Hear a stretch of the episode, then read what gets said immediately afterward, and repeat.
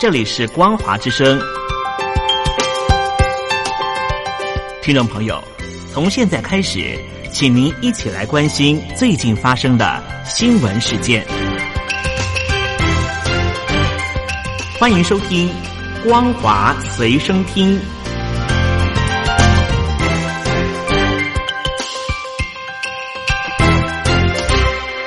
各位听众朋友，您好，非常欢迎您收听今天的光华随身听，我是佑佳。在今天的新闻，首先我们来关切的是，在台湾的黑鹰直升机元月二号发生的事故，将士陨落，举国同悲。蔡总统在日前呢，也特别前往了三军总医院探视伤者及慰问家属，并且向罹难者悼念致意。晚间也出席零一零二殉职将士的追思活动，与国军官兵一同献上蜡烛与鲜花悼念，感谢殉职将士对国家的付出及奉献。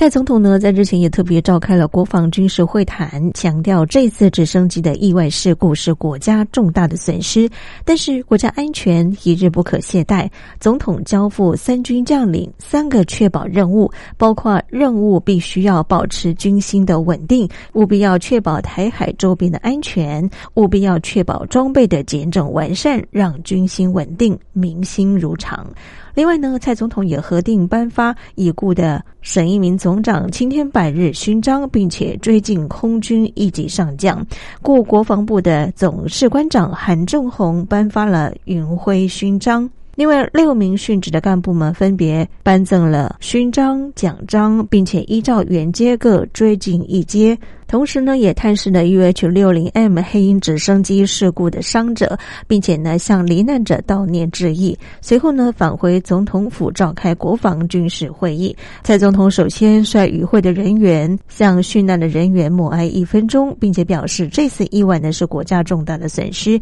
除了不舍与哀悼之外呢，后续的抚恤医疗的协助都会从优从宽来尽速解决。而另外呢，国家安全可以说是一日不可携带，务必要。确保国家防务各方面都能够运作如常，让军心稳定。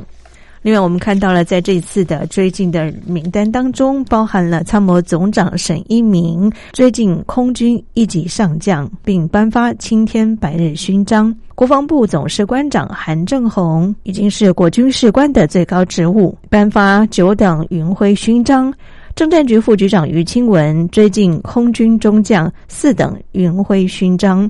情报室助理次长洪红军追进空军中将四等云辉勋章，总长四重官黄胜航追进空军中校甘城甲种二等奖章，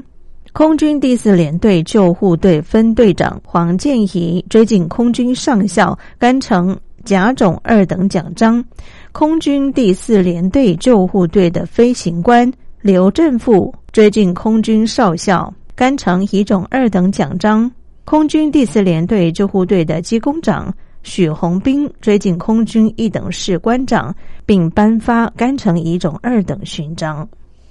而另外，在三军总医院救治的这些伤者的部分呢，我们看到三军总医院的院长蔡建松少将呢，日前也特别说明，黑鹰直升机事故的伤者救治呢，目前五位伤者的病况都已经稳定，无论是疼痛度或者是身体的活动力、意识都比日前更好。虽然说经过重大的创伤，但是呢，已经有明显的进步。而为了感念故参谋总长沈一鸣上将等八名英勇殉职的将士，台北宾馆呢在日前也一连举办了开放民众追思致意，许多的国军袍子及民众呢前往缅怀，难忍到痛哭失声。并且在追思墙上留言，表达对于殉职的将士怀念及思念之情。另外呢，蔡总统也前往了宜兰东二岭营区，卫冕空军第一雷达分队完成沈一鸣顾总长未完成的最后行程，并且强调坚守岗位、守护家园，就是我们怀念沈总长的最好方式。另外，我们来关切的是，美国与伊朗冲突不断的升温。除了增兵中东之外呢，美国总统川普更是威胁，一旦伊朗轻举妄动，美方已经锁定了五十二处的伊朗高价值的重要目标，准备要进行报复攻击。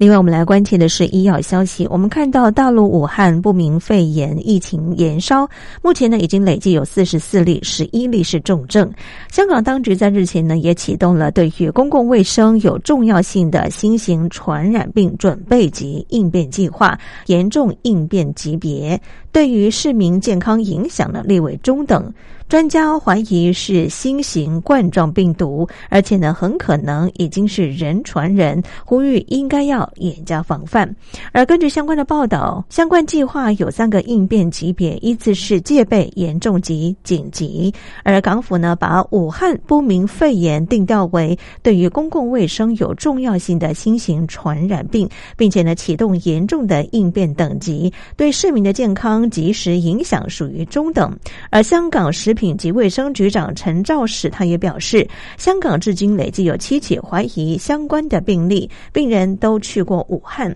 而香港大学感染及传染病中心的总监何伯良，他表示，武汉不明的肺炎是重大的传染病的事件。武汉个案的短时间内有二十七起增加到四十四起，不明肺炎发展的情况呢，已经亮起红灯。他也也推估应该是新型病毒，而且呢。很有可能已经是人传人，呼吁政府应该在边境口岸及相对的地方严加做一些检疫的措施，防范病毒的传入。而武汉的这起不明病毒性的肺炎持续的蔓延，香港食物及卫生局长陈肇始他表示，港府呢已经将应对的等级提高为严重等级，而且呢会展开全面性的防控工作。而在大陆的部分，我们看到大陆在遭到新一轮霾害严重污染的袭击。二号到三号呢，出现大范围的 PM 二点五悬浮微粒污染。四号开始呢，重污染的范围继续扩大，包括了华北及黄淮。分位平原等地，六十九个城市启动了重污染的预警。而根据相关的报道，二号晚间，辽宁中部关中地区率先出现了 PM 二点五小时浓度重污染，连四川盆地及新疆西北部呢也出现了污染。四号到六号呢，由于扩散条件不利，京津冀及周边地区的中南部、山东西部和河南北部估计达到重度及以上的污染，严重威胁到民众的健康。あ。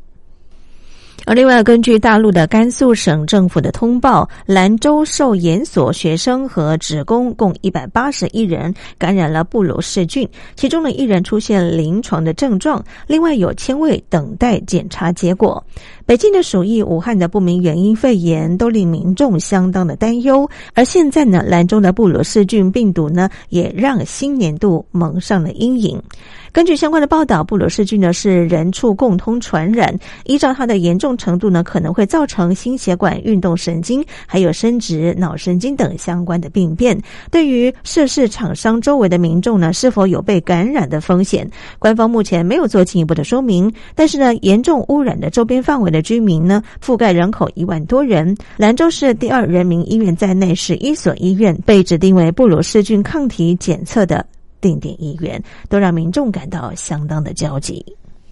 而美国科技媒体网站报道显示，卫星公司日前公布了西安中航西飞基地照，可以看到中共二十架运二十重型的运输机、大批的新高系列的相关机种及轰六系列轰炸机。而根据相关的报道，中航西飞是大陆主要的军用飞机制造商，是中共建造运输机、提供最新航程轰炸机。从这次运二十卫星照当中可以看到，这次。该机的数量最多的一次，而运二十对大陆的核心外交政策和国防战略呢是至关重要的。但是呢，美国相关的媒体分析，运二零最大不足是在于它的发动机，目前使用是二制的 D 三十 KP Two 涡扇发动机，未来呢将会安装大陆自制的涡扇二零的涡扇发动机。目前涡扇二零仍在飞行的测试当中，最快要到二零二四年才能够投入生产。而法国媒体呢，也曾经猜测，